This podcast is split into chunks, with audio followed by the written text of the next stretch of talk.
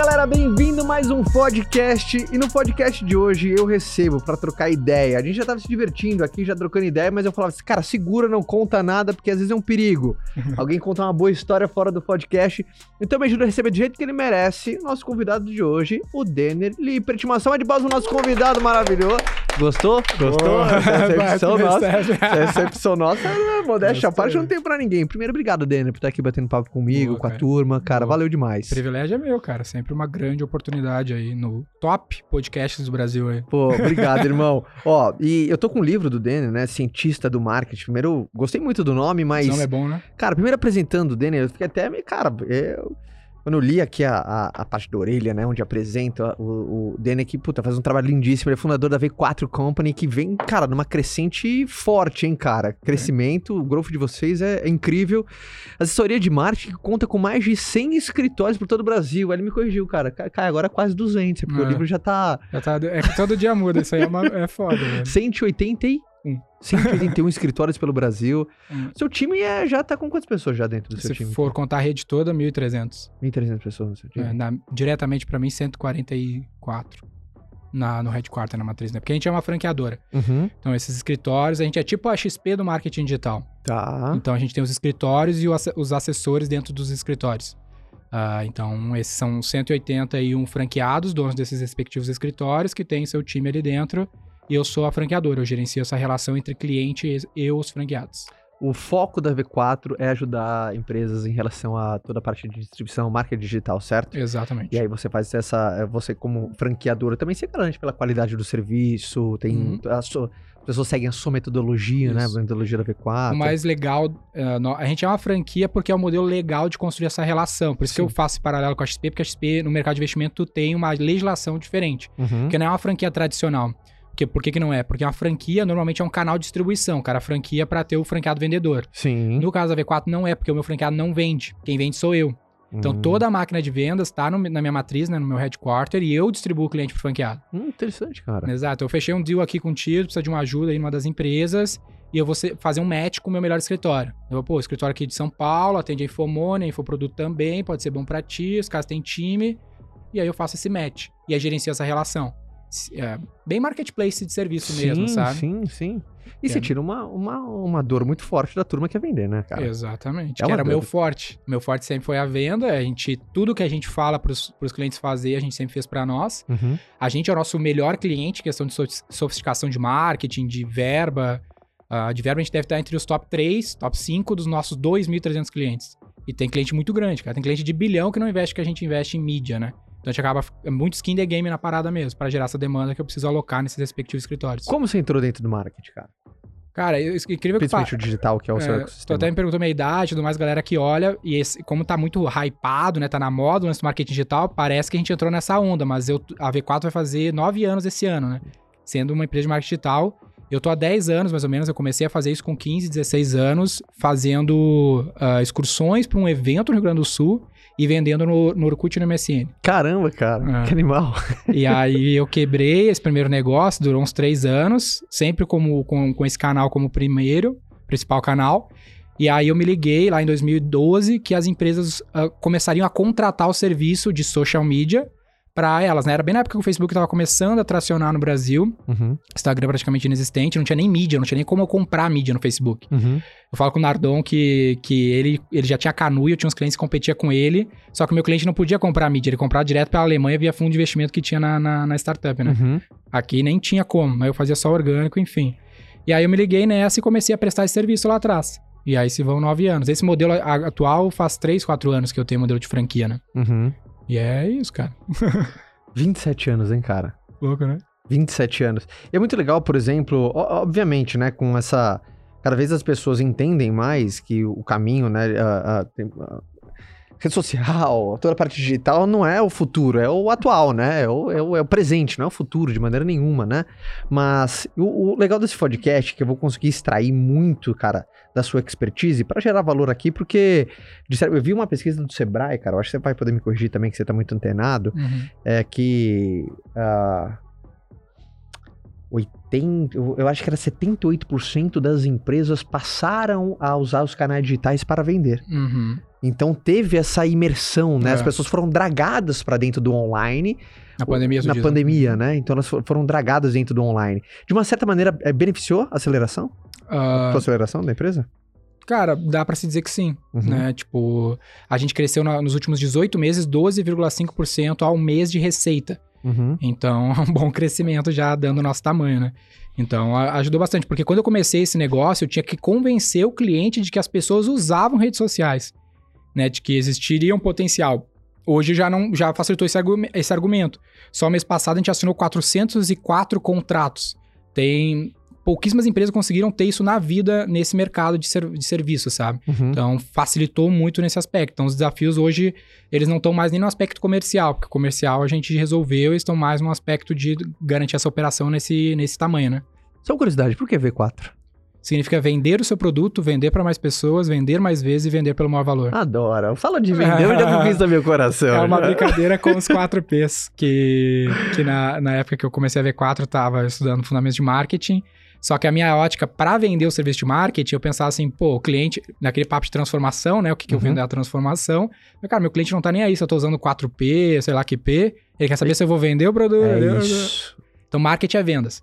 E esse foi um diferencial da V4 quando a gente começou também. A gente nunca vendeu social media. Mesmo que eu tivesse tido esse insight lá atrás, a gente sempre usou o argumento da venda. Cara, se eu fizer, sei lá que post, sei lá que canal, se eu compro mídia aqui ou ali, nada disso importa se não for gerar venda no final. Então, esse é um conceito que a gente tenta vender. E o livro inteiro, ele bate nessa, né? De, de uma ressignificação do que, que é marketing. Porque o marketing mercado de comunicação, ele é ganhar prêmio, cara. Tu é formado na, na faculdade para concorrer a um prêmio, que é um monte de publicitário se julgando que se vendeu é efeito colateral, sacou? Uhum. Deveria ser o contrário, tipo, cara, vender é o objetivo, fazer marca é efeito colateral, na minha Uhum. ótica, sabe? Uhum. E eu vi uma vez um publicitário que ele tava apresentando um case, acho que era da BMW. Ele, não, a gente ganhou esse prêmio, não sei o quê. E até vendeu. E eu, caralho, devia ser, vendeu pra caralho e até ganhou o prêmio, né? Eu gosto, assim, quando você- não tira o objetivo à venda, cara. É. A venda sempre tem que ser o objetivo. Ah, e, e- e quando você decidiu escrever o Cientista do Marketing, obviamente a V4 já estava consolidada. Pra galera entender um pouquinho de tamanho, já, já deu pra ver, cara. É, é, sabe, você hoje tem mais de 180 franquias, né, deu pra perceber que tá chegando a 3 mil clientes já, Uhum. né? 2.300 e lá vai 2.300, fumaça. né? Tem mais alguma coisa pode falar pra turma, por exemplo, quanto você gerencia de, de verba pra turma? A gente fatura em serviço 100 milhões no ano e, e gerencia em, em mídia o equivalente, 100 milhões também. Porra. É. E É um com dinheiro de terceiro, né, cara? É. Responsabilidade. A gente investe um milhão por mês na V4, na nossa marca. Uhum. E também, ano que vem, a gente vai entrar entre os top 100 anunciantes do Brasil em volume com a marca da V4, que a gente gasta pra adquirir uh, clientes, né? Pra Isso- nossa rede. Isso que é legal, né? Vocês gastam com você o que você falou, skill Cara, game, o né? meu Eu gasto time pra mim. de marketing tem quase 20 pessoas que cuidam da marca da V4. Uhum. Não tenho... Eu devo ter 3, 4, 5 clientes que têm esse tamanho de time de marketing. Então, tudo que eu coloco aí, isso é... Cara, é, só quem é do mercado de publicidade vai sacar o quão isso é diferente. Total. Porque a agência, pe- pensa a galera que tá nos ouvindo, até tu, assim, tu é mais antenado, talvez tu saiba. Tipo, uma Uhum. agência de publicidade. Qual é a maior marca de agência de publicidade? Cara, se tu for muito atento, vai vir um nome na tua cabeça. Uhum. Porque elas não fazem seu próprio marketing. Então elas só cagam regra, entendeu? Você fala, Uhum. não, faz assim, faz assado, mas com o dinheiro dos outros. Nunca fizeram com o seu próprio dinheiro. Uhum. Em todo mundo, assim, é sempre um outro game, né? Tem os, os motivos por causa disso, mas eu achava isso meio revoltante. Não, eu tenho que ser a maior referência do que eu tô falando que tem que ser feito. E aí a gente preza muito por isso. Então, tudo que a gente construiu, antes a gente testou na nossa, na nosso, nosso Você time. foi o próprio cobaia. Exatamente. E quando você decidiu escrever o cientista do marketing, ah, primeiro, por que que você... é, eu, gostei do nome, cara, porque pra mim vendas é uma mistura de ciência e arte. Uhum. Tem uma ciência e arte. A venda tem aquela ciência da venda de você en- entender os números, aquilo que não é medido não é aprimorado. Mas existe a arte, cada vez você melhora a sua habilidade, você vai influenciando na tua ciência.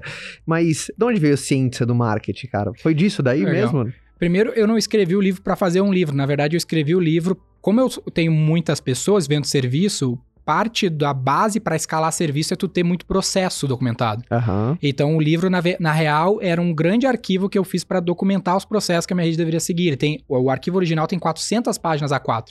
Aí a editora me ajudou a fazer ele ficar mais ah, palpável, né, para vender Uhum. ah, comercialmente. Uhum. Então, ele já ele já estava escrito e a editora me procurou e aí eu falei, pô, eu tenho aqui o, o negócio. Então, um papum já Tipo, é o teu playbook. é o meu playbook, é literalmente isso. É o meu método, a gente chama de método V4. que a gente usou ao longo desses anos nos clientes. Então não, não foi um livro feito para isso, foi feito para a galera performar bem. E ele tem essa finalidade mesmo, uh, formar mão de obra, tem todo um esquema assim no business. Mas antes de entrar nisso, de falar o lance do cientista, uh, eu sempre gostei do lance da ciência, mais da, mesmo sendo um marqueteiro, sempre gostei de exatas, de ciência mesmo. E a ideia do cientista é aplicar o método científico ao marketing. Que, cara, na base ele tu cria uma hipótese, dessa hipótese tu transforma num experimento, tira uma conclusão e reinicia esse processo. Em resumo da ópera é isso. Só que isso é muito diferente do que a galera faz na prática. Porque a galera é muito mais advogado do que cientista na prática. Qual é a diferença? O advogado, cara, ele vai defender uma causa até o fim. Então, é, a minha maior dificuldade é botar isso na cabeça do cliente hoje. Porque o cara, ele bota umas crenças na cabeça dele e ele vai com aquele negócio e morre com aquele negócio, apaixonado, sabe? Uhum. Te dar um exemplo clássico. Pô, como é que eu decido a arte da capa do livro? A editora mandou cinco capas lá. Uhum. Aí eu distribuí no meu time. Aí eu mandei, ó, oh, cara, o que, tu acha dessa? Ô, oh, fulaninho, o que, que tu acha dessa? Aí cada um vai ter um pitaco. E é literalmente isso, uhum. né? Tu uhum. já passou por esse uhum. processo. E aí eu falei, porra, ninguém concorda. Eu acho essa aqui, a galera acha a outra. Qual que é melhor? Se eu for um advogado, não for cientista, eu vou, ah, eu acho essa aqui mais top, eu tenho mais experiência e já era. O que, que eu fiz? Eu subi as cinco capas em conjuntos de anúncios diferentes no Facebook, coloquei, sei lá, 300 reais em cada uma e vi qual tinha maior CTR. Aquela virou a capa que foi publicada. A turma que não sabe o que é CTR. É a taxa de clique. Eu subi as, as artes, né, do, da uhum. capa do livro no, em diferentes uh, pastinhas do Facebook Ads. e elas alcançaram mil pessoas cada uma. Uhum. E a que teve maior interação foi a capa que eu escolhi, porque o público, o mercado, me disse na, na matemática mesmo, no número, que essa geraria maior interação. E aí eu escolhi essa. E isso é uma pauta muito comum do cara ser artista e não cientista. Porque o cara, não, a arte é essa aqui, eu gosto dessa aqui. Ah, eu gosto daquela outra, ah, eu não gostei dessa. Ah, essa aqui combinou mais é... e tal. Irmão, não é o que combina, é o que vende. É o que vende. A tua opinião não importa, importa a opinião da massa. Isso é muito comum, velho. Tipo, às, às vezes a gente tá numa bolha e a gente tá fazendo um produto de massa. Pô, qual é a chance da gente se conectar com a massa? É uhum. muito raro, tem vários cases antigos no marketing. A graça é que a internet, a tecnologia, nos permite coletar mais dados e experimentar isso. Então, essa é a ideia. Aí eu trago bastante pesquisas, referências de, de comportamento consumo, de, de economia, antropologia também, para trazer o que, a gente, o que a ciência mesmo nos traz sobre o comportamento humano, para a gente aplicar no marketing com essa tese de ser mais cientista, menos artista. Mesmo que, com certeza, tem o, o que da arte ali, né? Porque o ser humano ele é um ser subjetivo, essa é uma das primeiras partes uhum, que eu uhum, trago ali para o uhum. negócio. Eu falo que o profissional de marketing hoje ele tem que ser criativo e analítico. Nas agências, antes tu tinha o redator e o diretor de arte. 100% uhum, arte, né? Uhum. Hoje eu vejo assim, cara, se tu bota um engenheiro do lado de um publicitário, tu tem uma dupla perfeita para fazer qualquer campanha. É o cara que vai escrever, o cara que vai medir. O cara que vai extrair dados, vai trazer um insight pro cara, o cara vai refazer, o cara vai transformar em teste. É a empresa inteira. Eu tô olhando um squad teu aqui, tem dois lados. Se um lado for criativo e o outro lado for analítico, tu, tu faz growth, tu faz performance. Uhum. Gosto um monte de publicitário maluco, criativo, vai ser várias ideias legais, ganhar vários prêmios, não, não sei se vende, entendeu? E, e, e já tem, e, e, já dá pra pegar um input, fica muito claro a importância uh, do teste, né, cara? Como que você... In, in, como que você ensina e como que você passa isso pros teus clientes e até internamente a importância do testar pro teu uhum. time, cara?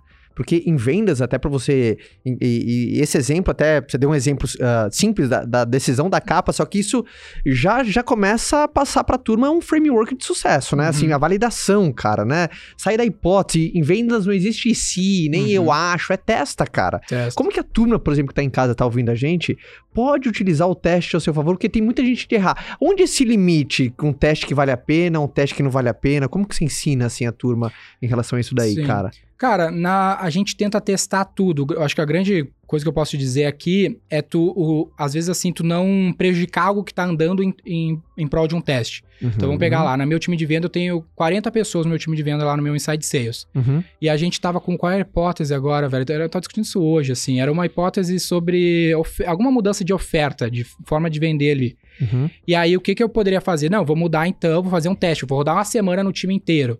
Pô, mas se eu tracionar mal, se, essa, se esse teste tracionar mal, ferrou uma semana de vendas e é um quarto da meta. Sim, 25% então, do mês, né, cara? Então, pô, bota num vendedor. Entendeu? Faz mais pequenininho.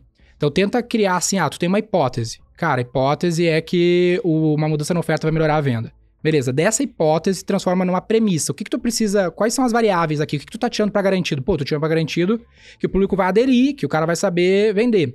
Então, beleza, se eu a grande premissa aqui seria se o público aderiria. Tenta tirar as variáveis. Por exemplo, se tu testar um vendedor ruim, pode ser que é o vendedor ruim, não que é a oferta. Uhum. Então, pensa na premissa, pô, o cara quer, então vou colocar no meu melhor vendedor por uma semana, não nos demais. Tirei a premissa, né, de que o vendedor vai, pode ser ruim. E aí tu faz um pequeno teste, roda uma semana e vê que impacto tem. Aí tu tem uma, uma validação. São quatro, tipo, quatro etapas mesmo, sabe? Qual é a hipótese, que premissas eu tô tirando, qual é o dado que eu consigo extrair no teste e qual é a conclusão. E, e isso é muito inteligente e, e eu sempre apliquei isso muito. Eu venho da venda direta, a gente sempre tem, tem extensas equipes de vendas. Uhum. E sempre tem alguém com a ideia louca. Sempre tem. E, e a função de um líder é saber, é você ter aquela cultura de deixar essas ideias vir, Uhum. mas ao, ao ponto que a, a tua decisão tem que ser muito consciente ao ponto desse teste não poder prejudicar. Aquela coisa, erra, mas erra, erra pequeno. Uhum. Por quê? Ah, às vezes quando vem alguma ideia maluca, né, numa campanha, puta, cara, tem uma ideia de uma campanha, de uma promoção, pode vender demais. Tudo bem, vai você, testa, valida e traz. Aham. Validou, a gente exporta pro time inteiro. Exato. Porque a maior cagada, alguém que foi uma ideia, você exporta pro time inteiro e você não precisa errar com todo mundo pra Aham. saber que deu certo com errado. Total. Então, a- a- adorei você trazer isso à tona, porque tem muita gente que tá aqui às vezes e acha que pra alguma coisa ser validada, precisa o erro precisa ser grotesco grande demais. Não, é ciência, cara, É. né? E tem um outro viés aqui, é o cara compreender que é um teste. Tem, é, eu tenho muito cliente lá de, de N tamanhos e tenho cliente que, cara, às vezes o cara tá rodando, sei lá, o cara começou a investir em Facebook Ads. Aí ele tá fazendo um volume baixo de vendas. Cara, sei lá, tô investindo 2 mil reais e vendendo 4 mil reais, sabe? Tipo, puta, tá uma merda, vendendo só 4 mil. Às vezes o cara tá gastando 3, 5 mil de serviço, dá um retorno no, no final negativo.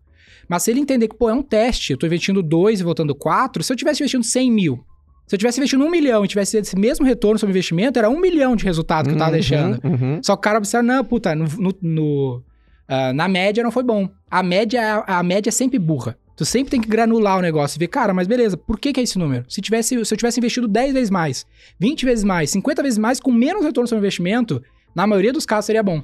Não é bom porque não tá no volume ainda. Ainda é Uhum. um teste, não tá produzido em massa, sabe? Então essa também é um outro viés que a galera não observa. Eu e vou- muita gente desiste. O cara tá com três meses de campanha, ele, não, puta, não deu certo. Ele corta e ferrou. Porque daí a campanha para de performar, o aprendizado da máquina já se foi, ele vai ter que voltar a ensinar a máquina de novo quando ele tentar investir de novo, sabe?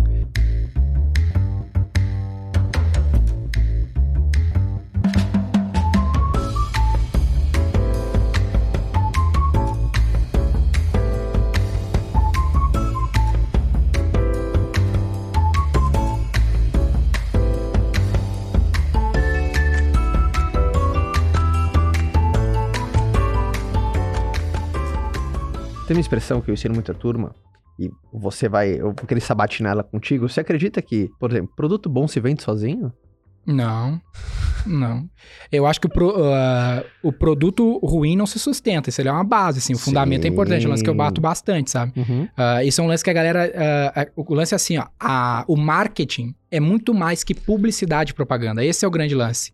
A, a galera resume o marketing a publicidade e propaganda, a fazer a capa do livro, a fazer uma campanha, gravar um ad.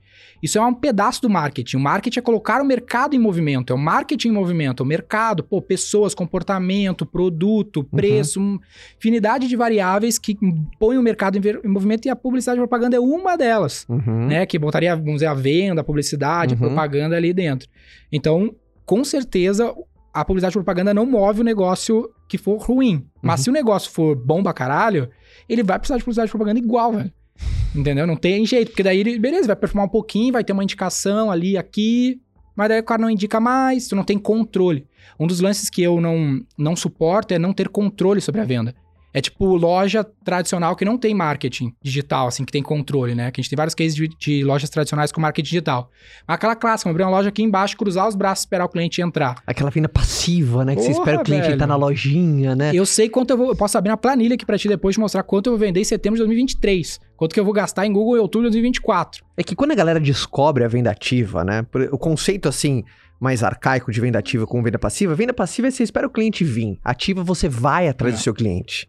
Obviamente é muito mais, entre aspas, confortável aquela venda passiva, quando o cliente vem até você. Total. Mas quando as pessoas descobrem a venda ativa, cara, você consegue preencher as lacunas, cara, Exato. de falta de demanda. Você consegue criar a tua própria demanda. E a venda ativa, o cara saca rápido que é, né? Eu pegar o telefone e ligar. O outbound, que a gente chama no Sim, mais você sofisticado. começa a ter mais controle do teu número, né? Já cara? é ótimo, mas a internet, essa publicidade e propaganda digital, ela te permite ir até o cliente sem necessariamente ligar pra ele, fazer com que ele levante a mão e fale, ah, eu não tenho interesse em ti. Boa parte da minha venda é, é assim hoje. Eu tenho Uhum. uma equipe de outbound que faz essa prospecção ativa e eu uso a internet muito pra fazer o cara vir até mim e falar, não, eu, tem interesse, eu quero. eu faço ele levantar a mão. Faço ele levantar a mão. Porque tem aquela coisa, né? A, a melhor pizza do mundo não é a que mais vende. Mas não significa que a pizza que mais vende não é boa. É. Certo ou não? Exatamente. Existe porque quanta gente que tá ouvindo a gente agora, cara. Não importa se o cara é um autônomo, se ele é um médico, um arquiteto, um dentista, tem um pequeno negócio, é um eu preso, é um cara Uhum. mais robusto, tem um negócio maior. O que gente estrangula? Porque, principalmente, o que existe de negócios no cemitério que morrem com ótimos serviços ou produto, porque o cara, ele sabe que ele tem um bom Isso é um produto. clássico. É clássico, né? Clássico. O cara sabe que tem um bom serviço, sabe que atende bem, mas ele, ele, ele transfere toda a responsabilidade que é dele pro Uhum. serviço dele. Às vezes você pega, quando você vai atender um cliente, você fala assim, cara, como é que você não tá investindo em marketing com um negócio desse, cara? É. Te dá, às vezes, até uma agonia quando você Dá. encontra alguém que fala assim, cara, você tem um produto top, é que É. você não... Você não promove, você não faz um eu, marketing. eu vou te Tem cliente que fala, cara, esses dias eu tava falando com um cara, ele, sei lá, faturava 500 pau por mês. Puta bom negócio, né? Uhum. Considerando a média. E ele falou, nunca investi em marketing. E a- esse é um outro erro. Todo mundo, tu criou uma empresa, já investiu em marketing. Que é tipo assim, eu tenho loja física. Aluguel é marketing. Não, às vezes as pessoas se orgulham de falar isso. Eu É. nunca investi nada em marketing. Não, tu, se- tu sempre investiu, sabe? E tipo, a Multiplug, o shopping que tem na nossa frente, a rede shoppings, Uhum. pega o Iguatemi. Eles competem com o Google. O concorrente deles é o Google, que eles vendem a mesma coisa, que é fluxo de pessoas querendo comprar. Então, tu abriu uma loja, tu tá investindo em marketing, em propaganda. Uhum. Fora os outros aspectos de marketing aqui da, da cadeia. Só que será que o ROI não seria melhor no Google? Será que o ROI não seria melhor num time de venda direta? Será que o Uhum. ROI... Porque eu sou agnóstico, eu não quero botar o dinheiro na mão do Google, eu sou sócio deles. Uhum. Se for time de venda direta, se for time de outbound, se Uhum. for um inside sales, com uma mídia digital, o que for. O ponto é, será que não teria o melhor ROI? O cara às vezes só abre a loja e. Eita, dei sorte que não mexe, sabe? Uhum. Parece que se ele mexer vai estragar. Uhum. ele "Eita, tava funcionando, abre loja aí, já era, sabe? Então é isso, velho. O que, que você vê que é a maior dor, assim, da turma quando fala de marca digital? Assim, a dor da turma, o que, que você acha que é? Cara, tem, é um lance muito complexo, assim, tem um monte de, de coisinhas, assim, mas eu, eu vejo que é um, é um mercado ainda muito no comecinho, e a, hoje o principal problema é a mão de obra, assim, a galera não tem mão de obra disponível qualificada para contratar e fazer isso, porque o empresário não tem tempo. né? muita, muita gente que fala sobre marketing digital ah, vive, de, vive de, algum, de mídia, pouco semelhante ao teu trabalho aqui, vamos dizer assim. Uhum. E aí, ah, o, o conteúdo, na maioria das vezes, não é aplicável pro dia a dia. Tipo, ah, produz conteúdo. Puta, o dica número um do marketing digital, se procurar no Google. Uhum. Só que isso não se aplica, às vezes, à realidade do cara que tem 3 mil funcionários numa uma rede de lojas, de 200 de uma rede de varejistas de 200 lojas. Uhum. Ele vai contratar um time que vai implementar e-commerce, vai entender lá com a conversão offline no Facebook Ads, que implementar um CRM. É um outro grau de complexidade e não existe essa mão de obra disponível. O meu esforço com o livro não é, não é vender livro, é formar mão de obra. Então esse lance tá bem no comecinho, cara. Tipo, o, o certificado Blueprint do Facebook. Não tem mil profissionais certificados no- na América Latina. Que todo mundo fala que sabe fazer tráfego. Ah, sei fazer Facebook Ads, mas vê se o cara tem o certificado Blueprint do Facebook. Ninguém tem. Tem mil na América Latina inteira, sabe? Então, o meu esforço é, ter- é hoje, é exatamente essa dor que eu atendo. Pô, tu deve conhecer um monte de empresário que fala, meu, puta, não tem alguém pra me ajudar, não tem alguém pra me indicar. Sim, cara, direto. Porque o cara não vai fazer ele mesmo. É complexo o negócio. Uhum. Não é um rocket science, não é super complexo, mas dá um trampo. Uhum. Então, ah, eu vejo que esse é o drama. O drama de todo empresário é pessoas. E aí a gente tá tentando atuar nessa, nessa dor aí. Tem esse, esse paradigma, né? Você, por exemplo, você tem uma presença muito legal nas redes, nas redes sociais. E, e, e a galera deve vir pedir sempre aquela dica, assim, Uhum. pô, cara, tô começando agora, me dá uma dica pra quem tá começando agora. A pessoa que tá começando agora, cara. Ah, Qual é aquela dica que você sempre dá quando, sabe, o cara vai atrás de você, manda um inbox e você vê. Eu sei que você tem esse, esse espírito também de contribuir, Sim, gosta de sim, ajudar claro. e tudo mais. Qual é aquela dica que você sempre dá pra alguém que tá começando, cara? Cara, é que de- depende se ele tá começando um business ou se ele tá começando no marketing digital. Vamos vê- dar pros dois. Tá. O cara que tá começando no marketing digital, né? Tá. assim, o cara tem um business e é, puta, eu ainda não vendo no, no online, alguma coisa Uhum. assim. Ou se ser, vai, vamos dizer que seja um cara que tá começando um negócio digital, que vai dar elas por elas. Uhum. Tu tem que investir, separar uma verba que tu pode investir pra perder. Tipo, cara, quanto pode gastar por mês que tu espera zero resultado? Tá. Entendeu? Cara, 2 mil, mil, 500, 3 mil. O importante é tu fazer sempre. Porque a base do lance do método científico é tu poder coletar. Tipo, já deve ter ouvido, se vocês pesquisar um pouco sobre ciência no Brasil, uma crítica é o não ter verba de pesquisa. E a merda do negócio, é a complexidade, eu sempre falo assim, eu deveria ter estudado engenharia civil porque é uma exata, na, no marketing não é, porque não interessa eu te falar assim, cara, no meu negócio eu faço uma campanha pro WhatsApp, pá, faz aí, vai dar errado. Tem grande chance de dar errado, porque em cada local, em cada pontinho, o negócio comporta de uma maneira diferente pela natureza do marketing, do ser humano em movimento. Uhum. Então, às vezes o cara vê aquele. Meu, já vi um milhão de casos. O cara vai lá, aprende uma fórmula de 3YZ, ele manda uma mensagem: Cara, estourei todos meus cartões de crédito que deu tudo errado. Faz para mim aí, porque o problema sou eu, né?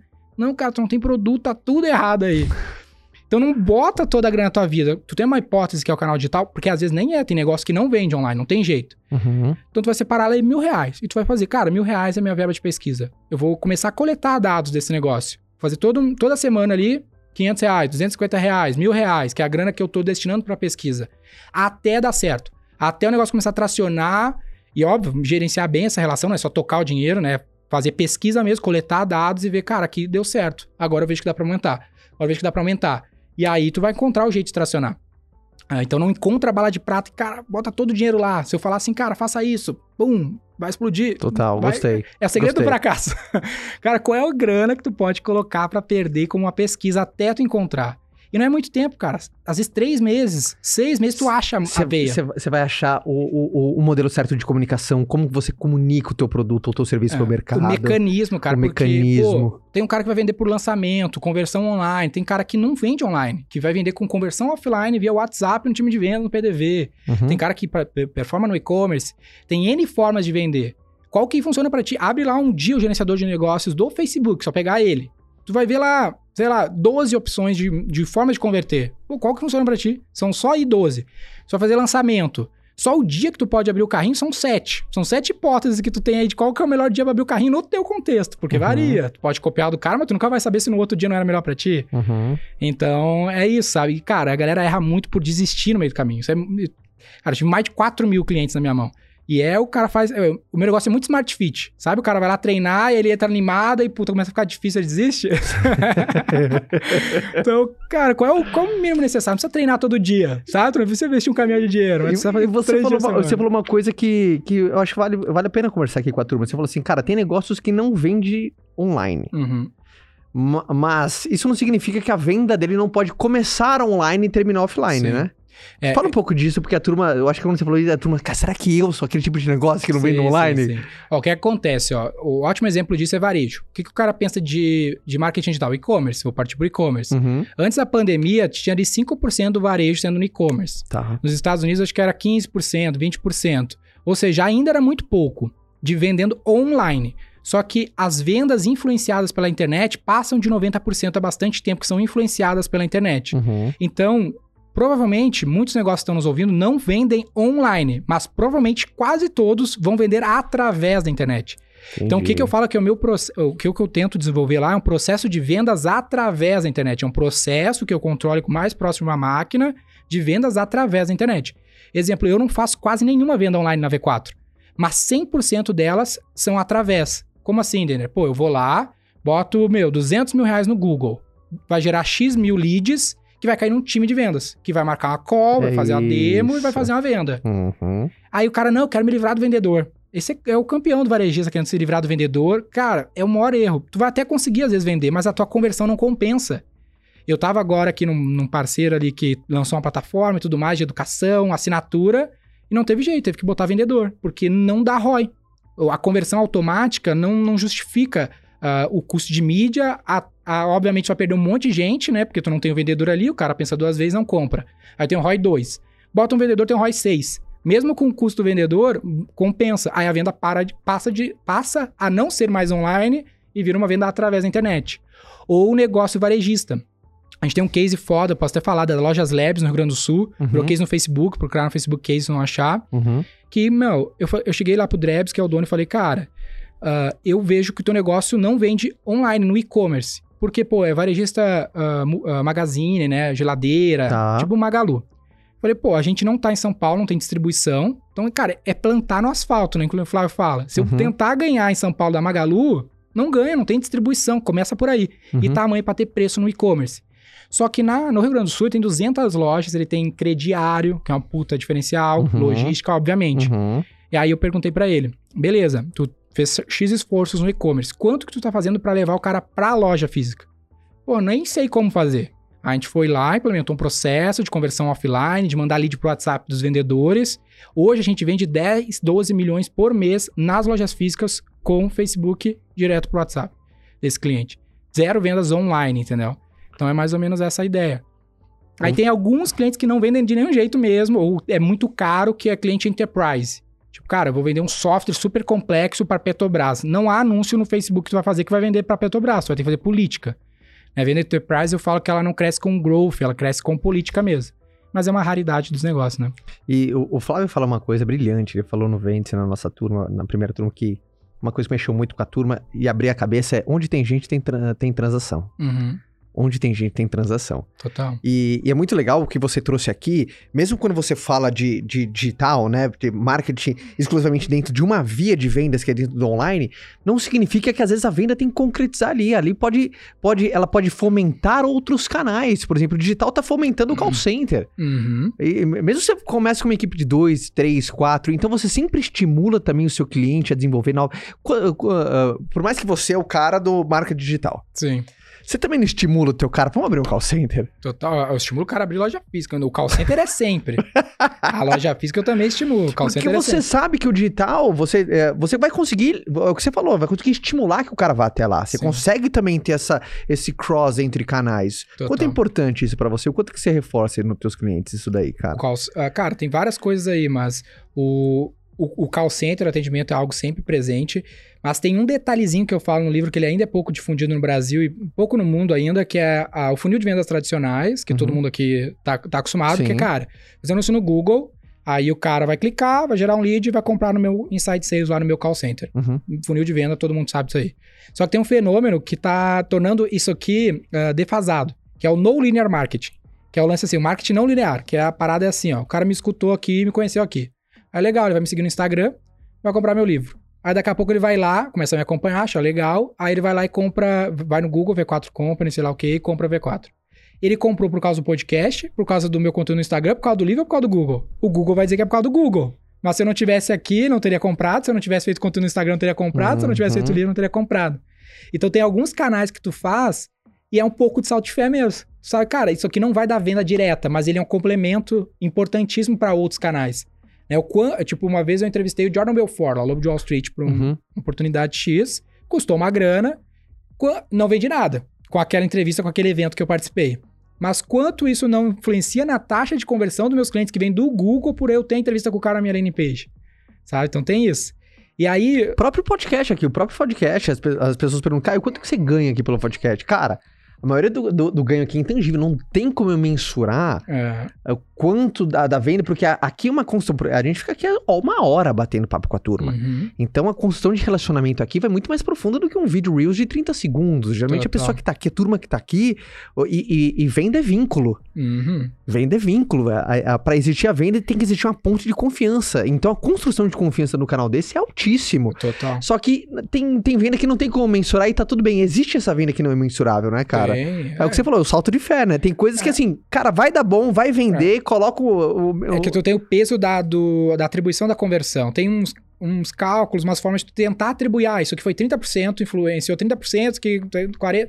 Só que nunca é 100% preciso. Então Sim. é a partezinha da arte que vem. Mas esse papo que tu falou da venda sem relação e tudo mais, tem a ver com o lance do time de vendas lá no call center, no Insight 6. Cara, isso- tem uma dica aqui que tu hum, provavelmente vai dar certo, é essa do time de vendas, um Insight 6, um time de vendas interno.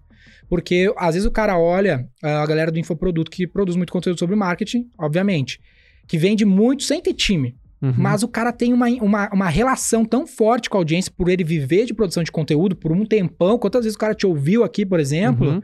que ele abre. Eu brinco que é quase uma doação. Tem amigo meu que vende 30 milhões de infoproduto e ninguém assiste. É, é literalmente uma doação. Que eu gosto loucura. tanto de ti, cara, tanto, que eu te dou um dinheiro. Só que se tu não tem isso, Sim. aí o teu time de vendas entra pra aumentar essa taxa de conversão no relacionamento tete a tete mesmo. E Uhum. paga a conta e compensa. Eu gosto muito, cara. Eu gosto muito. Ah, Principalmente gosto em muito, vendas é, complexas, cara. Sim. Que é, pô, vou vender serviço de marketing pro cara, vender um software. Pô, fudeu, sabe? Não é simples de entender, tem N variáveis, é quase um trabalho gourmet mesmo, assim, sabe? É complexo.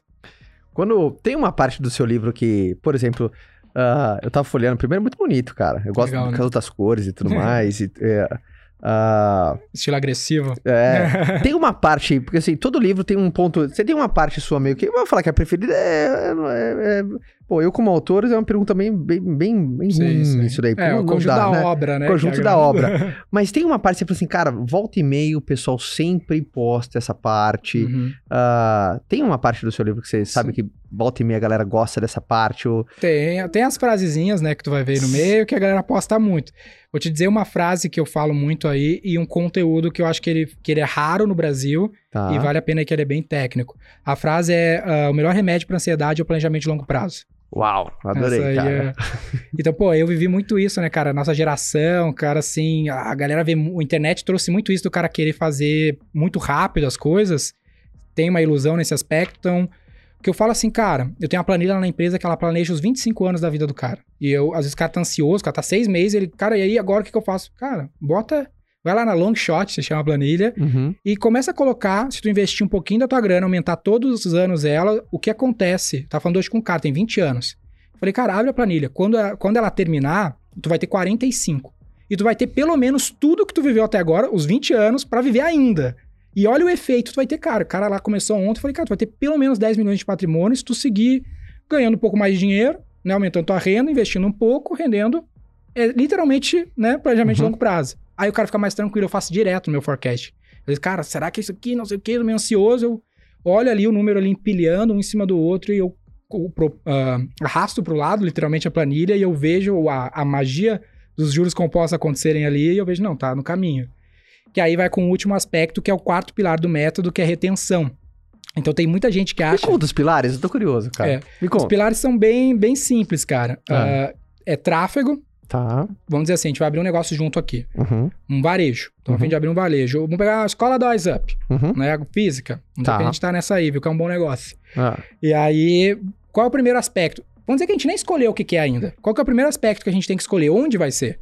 Pô, se a gente abrir essa loja num lugar que não passa ninguém, ah, ou que eu não tenho fluxo, a chance dessa loja dar certo, dependente se vai ser uma Arezo, uma Melissa, uma Wise Up, uma Smart Fit, vai, o sucesso está diretamente ligado com o fluxo de pessoas, né? A escolha do ponto. Isso é uma boa avenida. Exato, que esse é o tráfego. Uhum. Aí o segundo aspecto é engajamento. Que loja vai ser? Como que eu vou aproveitar esse tráfego? Pô, o Wise Up, pô, pode ser num, num terceiro andar, não precisa ser tanto fluxo porque eu tenho a venda ativa. Pô, se é uma Arezzo, eu preciso de muito fluxo porque ela tem um engajamento, é uma marca grande. Se a gente começar uma marca do zero, a gente vai ter um trabalho de branding pra galera engajar, a galera bater o olho e falar, ah, legal, todos os aspectos entram aqui. O terceiro é conversão. Pô, abrimos aqui, abrimos a Wise Up, abrimos a Arezzo. E a gente vai expandir lá pro sul. O Caio vai expandir lá pro sul. Não sei que a gente brigou agora. O Caio não é mais meu sócio, ele vai abrir sozinho. Não, agora eu vou ganhar o mercado dele, eu vou lá pro sul. Ah. Aí tu abriu a loja no Iguatemi. Tu já tem uma no Iguatemi aqui. E aí tu observa, cara, tem o mesmo tráfego, tem o mesmo engajamento, a mesma marca, é nacional, mas não tá convertendo na mesma taxa. Pô, por quê? Aí tu vai lá e descobre que existe no Rio Grande do Sul um meio de pagamento do Banco do Estado do Rio Grande do Sul, que é o Banco Compras. Tu tem que ter uma máquina específica para rodar esse meio de pagamento e só tem lá e todo funcionário público usa esse meio de pagamento. A hora que tu botar isso aqui, tu vai ter um aumento na taxa de conversão, mesmo com o mesmo tráfego, mesmo com o mesmo engajamento. Que a gente podia fazer um paralelo aqui com o time de vendas. Uhum. Pô, o cara não tá convertendo bem online. Bota um time de vendas nesse pilar de conversão pra te ver o que acontece. E aí, esses são os três, né? Tem um quarto que é o quê? A galera acha que a venda acaba quando termina. Quando o cliente assina o contrato, quando faz a venda. Comemorou na hora errada, né? Mas a venda, a, a rentabilidade mora na retenção, que é o quarto pilar. Então eu brinco assim, cara, tem negócios que não tem retenção. Ah, exemplo, imobiliária. O cara compra uma casa na vida, na média. Sim. É um mau negócio? Não necessariamente, tu pode ganhar muito dinheiro. Ponto. Mas tu nunca vai ser a maior empresa do mundo. Todas as maiores empresas do mundo têm em comum LTV infinito. Uhum. A Amazon, empresa de petróleo, Google, Facebook, tu começou a comprar delas, tu vai comprar para sempre. Então a rentabilidade que o cara faz por cabeça é absurda, Quando, quando- quando algo entra instalado dentro do teu hábito, né, cara? que é um jeito de criar retenção, né? Sim. Então eu falo, esse é o, o, o quarto método, tá lá, o quarto pilar do método, tá lá no finalzinho, eu falo algumas técnicas como medir, avaliar isso dentro do teu- do da tua base de clientes. Essa é a graça dos produtos de assinatura, porque ele cria a retenção por natureza, né? Uhum. Não que tu não tenha churn, cancelamento e tudo mais. A gente tem uma frase lá na V4 que é low CAC, high LTV. Então, tipo, se tu tiver um baixo custo de aquisição e uma alta, uma alta retenção, Combinação pro cliente, perfeita, né, cara? É, tu vai ter um negócio. Todo negócio de sucesso no fim tem Qual isso. foi o teu maior desafio como empreendedor, cara? Que você sabe que a turma vai se identificar, assim. Qual foi o seu, o seu maior desafio? Cara, assim? muita treta na cabeça ao mesmo tempo. Esse é o, eu posso te listar 20 problemaço agora aqui. que tô na minha cabeça enquanto eu estou vivendo esse problemaço contigo aqui. Sempre foi esse o seu desafio, cara? Cara, é, é, foi. Sempre foi, porque essa, essa é o lance, você tá equilibrando mil pratos ao mesmo É. tempo, sabe? Então, e quanto mais o negócio cresce, maior é o tamanho do prato. Que tu ainda tem que, que equilibrar sendo tu, a mesma vareta, sabe? É Uhum. um pratão, velho. E são vários pratões, sabe? Então, por isso que eu vendo muito a ideia ah, de trabalhar terapia, por exemplo. Toda Legal, vez que eu vou cara. em terapia, eu posto lá, falo, meu, tem que fazer. Eu falo que é o PIF, assim, é o sucesso profissional, intelectual, físico e emocional. Pife. É. Gostei, cara? Legal. é o jogo do PIF a minha vida. Então eu tô ali no profissional, mas se eu não trabalhar intelectual, tá lendo, estudando, o físico tá com o corpo em dia, com a saúde. Eu falei isso pra minha galera ontem, eu fiz um. Ontem não. Sexta eu fiz um all hands lá com a empresa. E eu falei, cara, eu prefiro que vocês trabalhem menos, deem mesmo, menos resultado se vocês estiverem indo numa academia, estarem fazendo, sei lá, cozinhando, tomar tempo de vocês da empresa pra isso, eu prefiro. Não é porque eu sou bonzinho, é porque se tu ficar mal, tu vai performar mal, no, no curtíssimo prazo até Legal. e o emocional. Então, pô, a gente sabe, pô, pode ler um livro, um Daniel Goleman sobre inteligência emocional, Uhum. mas hoje, é, ainda nesse mundo, assim, cara, ah, tem muita, muitos zunidos, sabe? Muita gente querendo te destravar, falando um monte de coisa sobre, sobre ah, mentalidade, psicologia, e às vezes não é tão simples assim, velho. Às vezes teu problema é mais profundo. Uhum. Não sei como é que é teu background, mas eu vim de família desestruturada, pais divorciados, violência. O, o terapeuta que. Eu tenho um terapeuta que trata o meu sobrinho, que a gente viveu no mesmo, no mesmo lar. E ele fala: caralho, meu, tua família era fodida demais, era muita violência. E ele fala: por que, que vocês sobrevivem à pressão hoje? É porque era uma família violenta. Sabe? Porque hoje eu, eu tava brincando que eu comecei a observar isso daí. Aí eu tava passando o raio-x do aeroporto. Aí o cara naquela loucura, né? Vai, vai, o quê, o quê? E eu passando suave, assim. Fiquei pensando, caralho, por que, que eu não fico atucanado? Porque eu já tô acostumado, velho. Minha Você vida tem que desenvolver a casca, né, cara? minha vida inteira foi assim, só que eu reagi assim. Será que a pessoa que tá nos ouvindo reagiu assim? Então, se tu não tratar isso, só ficar no- da superficialidade do problema, tu não aguenta, velho. Não aguenta, sabe? Eu, eu, eu gosto muito, cara. E principalmente dentro do. Faz sentido pra ti, assim? Demais. E é um tabu falar disso, né, cara? Que nem- Total. eu Cara, gosto acho que psicologia é coisa de maluco, né? O cara tá louco já. E é o contrário, né? Você tem que fazer Uhum. pra não enlouquecer. É, tem gente que aguenta, velho. Tem Sim. gente que aguenta, que o cara vive a vida toda sem fazer. E às vezes tu olha assim, mas é um, é um palco diferente do- da tua vida, sabe? Uhum. Não é a vida que tu viveu, a- o jeito que a coisa te pegou. O ser humano é muito complexo, sabe? Cara, eu, eu, eu- o que eu posso agregar pra turma é o seguinte, cara. E tu não perde nada fazendo. Sim. Cruzar o limite. Você muda a vida, cara, quando você cruza o seu limite. Uhum. Por quê? Porque você descobre que você tem um, primeira coisa. Aham. Você descobre qual que é ele. Uhum. E, obviamente, quando a pessoa, por exemplo, quando um amigo meu acabou de, acabou de ter um burnout, eu tá no meio do burnout, é difícil falar pra ele assim, pô, parabéns, sua vida vai mudar agora. Pô, é, É. duro pra caramba, cara. Total. Agora, depois que ele passa, depois que ele passa, geralmente a postura do cara é outra. Ele dá uma re- reorganizada nas coisas, ele fala assim, não, calma lá, ele tem a, os- a famosa maturidade, Maturidade. cara. Aquela maturidade de você saber que você não é super-homem, você não é Mulher Maravilha, você tem limites, principalmente as pessoas mais jovens, né? Vamos colocar 35 e abaixo, acha que são indestrutíveis, cara. Total. Cara, eu tenho um exemplo perfeito disso aí, que é eu tenho a minha agenda aberta e qualquer um da empresa pode marcar. Pô, tem mil pessoas, qualquer um pode marcar. E aí começou a ficar de um jeito que eu não aguentava mais, mano. Que é tipo assim, o problema de trocentas pessoas, e fora o tempo que ocupa, e fora a- problemas que às vezes não tem como resolver, e as outras mil tretas de alto impacto no business. Aí eu te falar assim, galera, fala primeiro com o coach, a gente chama que tem coaches, players e, caps lá na V4, na estrutura de gestão. Conversa com o cara, se ele não puder te resolver, ele, ele marca comigo, não tem problema. Mas vamos, vamos passar num clínico geral antes de vir comigo, que eu sou especialista. se, senão tu enlouquece, cara. Às vezes tu quer ser gente fina, tu quer ser legal com todo mundo, mas tu tem que entender que às vezes não dá, tá ligado? Isso é legal. Quanto tempo você faz terapia? Cara, faz anos, já uns três anos, acho. Isso é legal. E você não larga, né? Não. Isso que é E legal. eu, meu, e às vezes não. E às vezes parece que não mudou nada. Tipo, putz, tá chato, hein? Eu continuo indo. Porque às vezes é só uma- um momento de tu trocar ideia que tu não vai trocar com ninguém, sobre N problemas da tua vida. Cara, é muito. É, é muito barato pelo, pelo benefício. E dependendo do terapeuta que tu pega, o tipo de terapia, tem grandes upsides, sabe? Isso os mentores também fazem, né? Se- uma outra dica pra isso é mentor. Sim, cara. Tem, cara, tive vários mentores, assim, que eu. Às vezes, cara, tipo, ah, tu tem três filhos, eu não tenho. Ah, acho que a gente tem uma faixa etária parecida. Pô, eu vou ter um filho agora. Cara, se eu trocar ideia contigo, vai facilitar pra caralho a minha vida, entendeu? Uhum, Do que eu tentar bater cabeça, sabe? De como é como é que eu vou fazer, como é que eu vou equilibrar as coisas. Tu já fez, sabe? uhum. O cara vai começar um negócio de serviço, conseguiu falar comigo, facilitou a vida dele.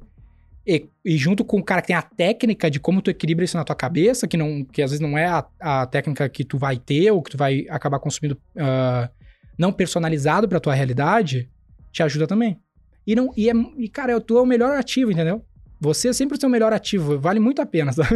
Cara, eu, eu concordo. Pra mim, ter um mentor é você ter uma máquina do tempo, cara. Fazer você economizar tempo, energia, esforço, sanidade. Uhum. É o que eu falo pra todo mundo. Não adianta, a gente não tem todo o tempo do mundo pra descobrir só com o nosso próprio erro, cara. É, E, uma- pesso- e pessoa esperta não é aquela que não erra, e sim que consegue aprender com o erro dos Total. outros, cara. eu fiz uma parada que eu considero uma das grandes, grandes paradas que eu fiz na minha gestão. Eu escrevi um livro só sobre esse assunto, velho. O quê? que foi criar um advisory board. Que era assim, eu tava faturando 30 mil reais por mês, tava no comecinho da empresa, e eu só, tenho, eu só tinha pessoas júniores que estavam, não tinha dinheiro pra contratar gente boa. Eu comecei a pensar, pô, será que a gente não, se a gente contratar alguém foda, não vai ajudar? Mas, pô, contratar alguém é muito difícil, né? De uma pessoa foda, não vai vir trabalhar em uma empresa pequena e tudo mais. Aí eu pensei, cara, será que se eu montar, ah, convidar uns executivos de grandes empresas, pegar lá Arezo, empresas grandes, o executivo ele não é um cara muito ah, mainstream. Ou Uhum. seja, ele não é caro. Uhum. Um, um executivo fodão vai gastar 100 pau. Tu oferecer 10 mil pro cara, é 10% da grana que ele, que ele ganha, fora que ele não é tão assediado. Uhum. E aí eu fiz isso. Aí montei o primeiro conselho, trouxe, cara assim, meu, da WPP, que é tipo a maior empresa de comunicação do mundo, 50 bi de receita. Da própria Arezo, montei um conselho com as peças-chaves, pessoas que viveram coisas-chave do negócio que eu tava construindo. E ali naquele encontro eu ganhei três anos de vida, velho. Que era- a gente chamava que era business porn, que era tipo assim, o papo dos caras tava num nível muito acima do nosso, sacou? E, cara, é, é como se fosse um, um- um conselho num processo inverso, né? É, Geralmente, quando a empresa tá grande, ela chama outros players pra dar um salto muito maior. é. Você foi o processo inverso, né? É. Você tava pequeno, se conectou com empresas grandes pra dar um salto extremamente maior. É um conselho de administração, uma prática comum, só que ninguém faz com. é, o conselho de administração é uma obrigação de uma SA, né? Sim. Então, o conselho consultivo não. Então, qualquer um pode ter um conselho consultivo. E não precisa ser um cara mainstream. Que frequência que era? Um mensal? Era por quarter, uma vez por Quarter. trimestre. Hoje eu faço uma vez por semestre, porque daí o negócio já organizou, né? Que legal, hein, cara? Boa Ah, sacada essa, O cara. business inteiro é E- baseado e, em nisso. tese, pra turma que tá ouvindo, independentemente do tamanho da. que- se a pessoa tem, cara, um negócio. eh, Você começou com faturava 30 mil, cara. Não, tu pode, eu, pode começar sozinho. Que é um cara te dando uma ideia, entendeu? Aí Sim. depois, se o negócio ficou mais complexo, esse cara não vai saber todas as ideias, né? Não conhece tudo. Uhum. Eu participei agora um da Smart Fit, que é um cliente nosso, cara. Era um conselho com 17 pessoas. Então tinha, cada um era um especialista em uma parte. É um negócio muito grande, milhões de clientes, então não tem como tu botar uma pessoa que manja de todas, todos os problemas do business. Então era o cara de mídia digital. Aí tinha o cara de 17 pessoas, 17 especialidades, uma semana de conselho. O meu era 6 horas, hoje é 3 horas, uma vez por semestre, sabe? E aí a gente transformou toda a campanha que tá rodando agora no mercado Smart. Que legal, hein, cara. Muito louco, velho. Gostei desse insight. Gostei Cara, desse isso insight. aí é game changer. Gostei desse mesmo. insight. Gostei, gostei mesmo. O. Você pensa em outro livro ou não?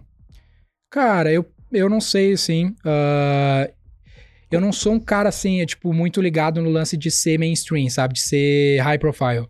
Eu, eu faço mais por necessidade. Sim. Então, tanto que eu nunca quis criar, assim, ah, o, o canal do Denner, não sei o que do Denner. Sempre foi V4 Company, V4 Company. Tem 16 sócios. Tem programa de partnership desde o começo da empresa, né? Você tem 16 sócios, cara. 16 sócios. Como é que é ter 16 sócios? Cara, é muito se tu sabe fazer, entendeu? Que é o lance da governança. Eu tenho Uhum. um único investidor que entrou agora, né? Que é o, é o final do livro, né? Dando spoiler. Eu vendi uma parte da empresa pro grupo Dreamers, que é dono do Rock in Rio, né? Nosso Uhum. vizinho aqui, Art Plan, tem 16 empresas lá. Que é muito louco, né? Porque eu comecei fazendo festa, né? Eu falei brevemente e terminei sócio da maior festa do, ah, do mundo aí, que é o Rock in Rio. E ele é o único sócio investidor que tem um. Ele tá tipo uma classe de ações distintas. Os outros sócios são todos executivos que vieram, trabalharam, preencheram um partnership, ali, uns requisitos, e eu dei a sociedade pro cara, como Uhum. reconhecimento. E aí eu crio sistemas de gestão disso, contratos bem amarrados, ah, rotinas, eles participam desse advisor. Ah, então partnership é legal porque o cara tá no game, né? O cara tá ali, tá todo dia, então Cara. se sentir cabeça de dono. Cara, esse é, um, esse é outro ponto game changer. Eu não falo que é o meu maior porque tem outros cases melhores que o meu no Brasil, mas a gente tá caminhando num caminho fazer um baita case aí. Tanto que não é comum, entendeu? Mas pensa, a XP, né, a Ambev são cases conhecidíssimos pelo programa de partnership, né?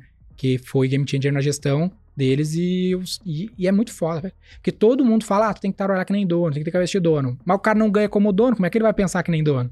Então tu tem que dar a chance dele ser dono também, de alguma forma, sabe? Você que participa de contratação, não? Contratação eu, eu participava, hoje, como é muito, eu participo da última fase. Então, eu até entrevistava, cara. Hoje não tem como, não. A gente contratou, sei lá, 50 pessoas nos últimos seis meses, assim. Então, eu vejo, assim, vem todo um briefing, e aí eu bato o olho, vejo se não tem nenhum ponto fora do, dos pontos-chave, e aí passa ou não. Ou, ou, ou solicito mais informação, sei lá. Que dica você tem que dar pra turma que tá contratando? Cara, uh, fit cultural. O meu fit cultural, ele é polêmico demais, assim. Hum. Já saiu em grupo, quase fui processado por causa do meu fit cultural. Sério, É treta. O meu é treta. Conta isso daí. Cara, porque eu tenho um lance. Vai ser bem treta mesmo. Vou fazer um corte aqui pra me fuder de louco. Mas o meu fit cultural, velho, ele era. Eu pergu... Pra te ter uma noção das perguntas. Dentre várias, eu perguntava o que o cara achava do capitalismo, o que o cara achava da CLT, qual era o modelo de governo ideal dele. Sério, é Ah, verdade? Se ele já tinha feito concurso público, por quê? Porque eu queria saber como o cara enxergava o mundo. Eu não vou te... como, como é que eu vou saber como o cara enxerga o mundo? E são nessas coisinhas que eu sinto que eu, enx- que eu, que eu descubro. Como eu tenho uma cultura de ser empreendedores, cara, você tem que vir pra ser dono do negócio de fato, o objetivo da vida tem que ser ser sócio dessa empresa. Eu tentava entender se isso fazia sentido pro cara. Sim. Se ele lidaria bem no sistema libertário, que é o meu sistema de gestão. Lá não tem babá. A gente não tem, a gente tenta, tenta trabalhar uma olicracia. E é muito difícil implementar isso, porque ela não é natural a mente do ser humano por N aspectos. Pode falar mais se quiser. Então eu tentava identificar, pô, se o cara se identifica com um sistema de gestão de mundo mais centralizado, ele não vai se dar bem na V4. Uhum. Porque na V4, cara, tu tá lá, se precisar de mim, me chama aí. Ninguém vai vir, ô, qual é a tua? O que tá fazendo? Tem gente que gosta de receber comando, ó, faça isso, Ixi. isso, isso. Muita gente, a maioria. Porque isso é natural. Porque tu Sim. nasce, tu tem uma mãe e um pai. Aí tu, meu, tua mãe e teu pai diz que tu tem que fazer. Aí tu vai pro mundo, quem é minha mãe aqui? Quem é meu pai? Quem é que fala que eu tenho que fazer? E tomar decisão cansa, né, cara? Sei. processo, processo decisório cansa, né? É. Então alguém tomar uma decisão no seu lugar, E essas perguntas entregam demais, pessoa. O cara, tipo, já teve resposta assim, não, eu, eu procurei fazer concurso público, mas não, não consegui passar. Eu, caralho, então não passa no fit, entendeu? Então elas entregam demais, cara. É, e é pergunta muito difícil. Ó, o que, que tu pensa do capitalismo? O cara nunca viu essa pergunta na vida. no processo seletivo, sacou? Então eu busco o cara que tem alinhamento. Que ele vai entrar e, puta, esse cara é. Ele tá alinhado com a minha cultura. O detalhe é se a tua cultura é boa. Porque todo mundo fala, pô, cultura, né? Cultura é importante. Mas nem toda cultura é boa, sim, né? Porque a cultura da Coreia do Norte é uma cultura. Sim. Mas ela é boa? Sim. É uma cultura, toda cultura. Então, Total. tem que fazer essa reflexão. Porque mais do que eu simpatizar, eu, eu entendo que ela é mais eficiente. Pelas minhas pesquisas e, e experiência empírica, ela parece, tem todos os indícios de ser mais eficiente que outra. Tem business que não. Tem business que não, cara. Se o cara ser muito cabeça solta, ele não vai fu- funcionar bem. Ele, ah, militar, por exemplo. Militar não pode pensar duas vezes, tem que fazer o que o cara falar, senão ele morre, entendeu? Uhum. Piloto. Piloto não pode pegar o avião e falar, não, hoje eu vou tentar de diferente. Não, cara, tem que seguir a risca, o checklist. Médico, tem que seguir a risca, não dá pra trocar, pensar diferente, entendeu? Sim, não dá pra você instigar a criatividade, né, do Não cara. dá. Então entende qual é a cultura mais eficiente pro teu modelo e se apega nela.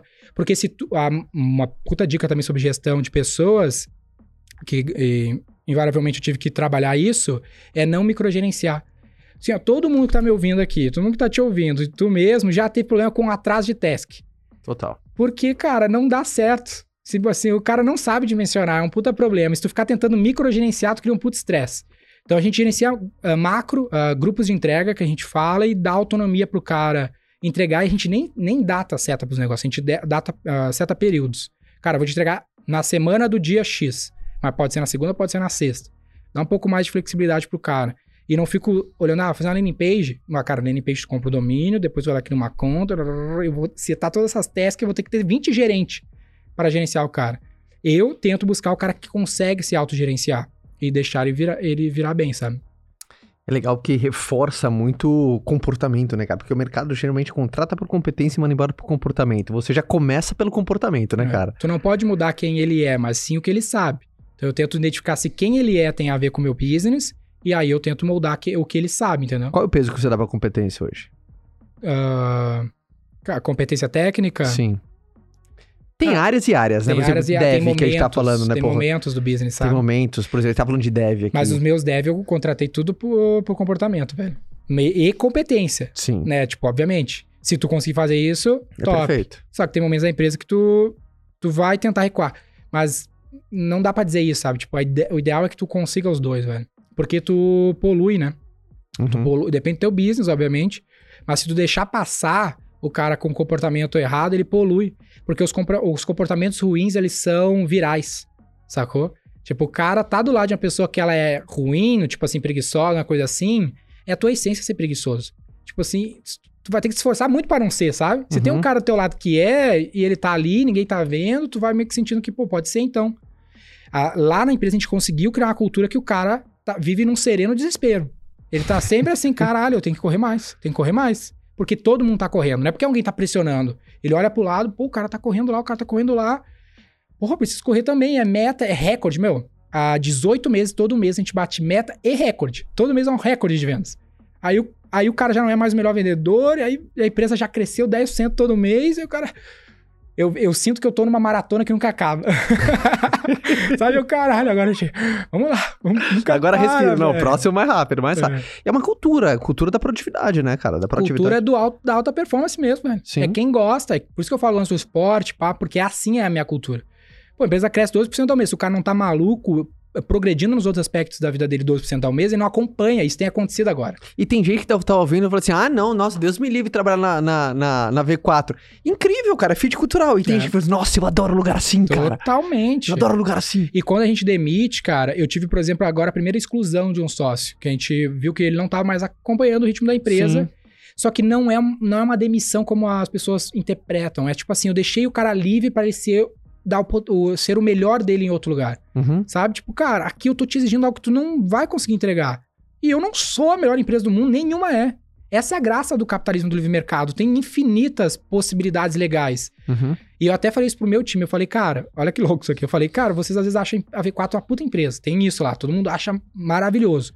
E eu falei pra eles assim, cara, quando eu era moleque, eu ia no shopping tirar foto. Eu achava da hora tirar foto no shopping. Por quê? Porque eu só tinha ido no shopping de legal. Hoje eu vejo o cara tirando a foto no shopping e fico, caralho, nada a ver, né? Porque eu já vi tanta coisa legal na vida, tantos lugares, que né, já não faz mais sentido. Uhum. Talvez tu só tá. Só viu o shopping, sabe? Tu só viu a V4. Daqui a pouco tu sai da V4 vai ver outro lugar muito mais legal que tu fala, caralho, o cara tá trabalhando na V4, sabe? Não tem nada a ver. Então tu precisa expandir a tua mente. Se tu sai do lugar, daqui a pouco é uma liberdade pra te dar o teu melhor num lugar que tem fit com as tuas características, as tuas predisposições. Mas bom que essa liberdade também faz o cara olhar outra coisa e falar assim: não, é aqui que eu gosto de ficar. É, total. Né? Total. Você tem que confiar no teu taco pra fazer isso, né? É uma despromoção promovendo, né? É, Você despromove, mas promover realmente a importância de quem fica. total, que é o lance do partnership, trazer o cara pra próximo. Sim. Lá na V4 a gente tem uma lógica assim, se o cara não vai ser sócio, troca o cara. Tipo, se eu não quero esse cara no, no board comigo, trocando ideia, se ele não tá no ritmo, troca o cara.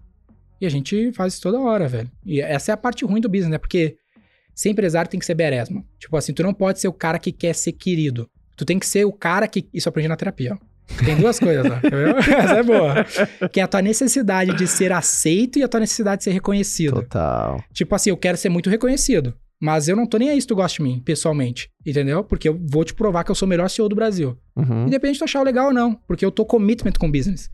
E eu tive um sócio uma vez, cara, que ele era o cara de ser aceito. Ele é o cara, assim, eu brincar, eu falava pra ele assim, meu, se a galera pedir pra usar cocaína, tu vai ser o primeiro a comprar, velho. Porque tu não vai dizer não, sabe? Tu vai Uhum. ser o cara, sabe? Aquele cara que, não, vamos lá, tá Quer no colégio, agradar. quer agradar. E pra ser empresário, tu não pode querer ser o cara que agrada. Tem que ser o cara, meu, tô comprometido com o business.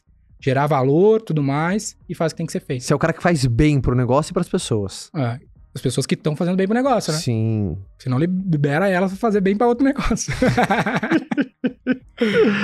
Irmão, ah, veio uma pergunta enquanto você falava aqui, ah, principalmente desses aprendizados e tal. Ah, qual que é o teu processo de estudo? Como que você estuda, assim? Boa. Cara, eu vivo uma vida assim, o cara que é atleta, é uma vida flexível. Tá. Tá? Então, tipo, esse é o lance da. Tem uma boa dica pra galera. Às vezes o cara olha o cara que é treina e faz essas coisas, o cara Uhum. acha que o cara vive uma, vida, uma dieta restrita, né? Tá. Então, minha vida é flexível. Eu, eu sinto assim que se no meu dia eu treinar, cuidar do meu corpo, aprender algo e gerar valor na empresa, eu ganhei o dia. Se vai ser de manhã, atividade X ou Y dessas três, não faz diferença. Mas eu gosto do lance do hábito. Uhum. Então, por exemplo, eu sou disléxico. Se eu começar a ler, Você é disléxico? sou disléxico. Então, se eu começar a ler, eu fico com um puta sono. Então, o que, que eu faço? Eu leio de manhã. Eu, tipo, as coisas mais difíceis, que é ler na academia, eu ma- tento matar de manhã. Então, todo dia de manhã eu tento ler ah, e ir na academia. E se eventualmente eu não consigo, eu tento compensar num- na flexibilidade, não fico na noia, né? Eu preciso matar essa parada no dia. Mas eu Uhum. vou me entendendo como meu corpo funciona e tudo mais, Uhum. e tento fazer assim. E hoje, cara, a gente tem uma puta vantagem que é esse tipo de conteúdo, sabe? Eu aprendi muito com podcast, mano. Você muito gosta de vídeo. podcast? Eu gosto demais, eu assino o YouTube Premium, eu sou, a minha rede social que eu mais uso é o YouTube, então pra ver palestra e coisa. É- é Aquele papo assim, eu vi alguém falar isso uma vez, não sei quem, talvez tu saiba, que é parado lendo, andando ouvindo, Sim. sabe? Então, tipo, eu sempre, eu sou o maluco do conhecimento. Sabe por quê, velho? Tem um lance louco. Ah. É, quando, eu, quando eu fiz faculdade, a faculdade tinha um slogan que era... que, o- que você fez? Fiz marketing. marketing. É. A faculdade tinha um slogan que era o conhecimento emociona. E quando Hum. eu entrei na faculdade, eu já tinha quebrado meu primeiro negócio. E eu aprendi lá os fundamentos de marketing logo no comecinho. E eu literalmente fiquei emocionado. Eu, caralho, se eu soubesse isso, eu não tinha quebrado. E aí teve várias coisinhas que eu aprendi ao longo da minha vida. Tu deve ter, visto, ter vivido isso, que tu mudou meu, meu jogo. Sim. E aí eu fico noiado no sentido assim, será que não tem algo que eu não sei que mudaria meu jogo?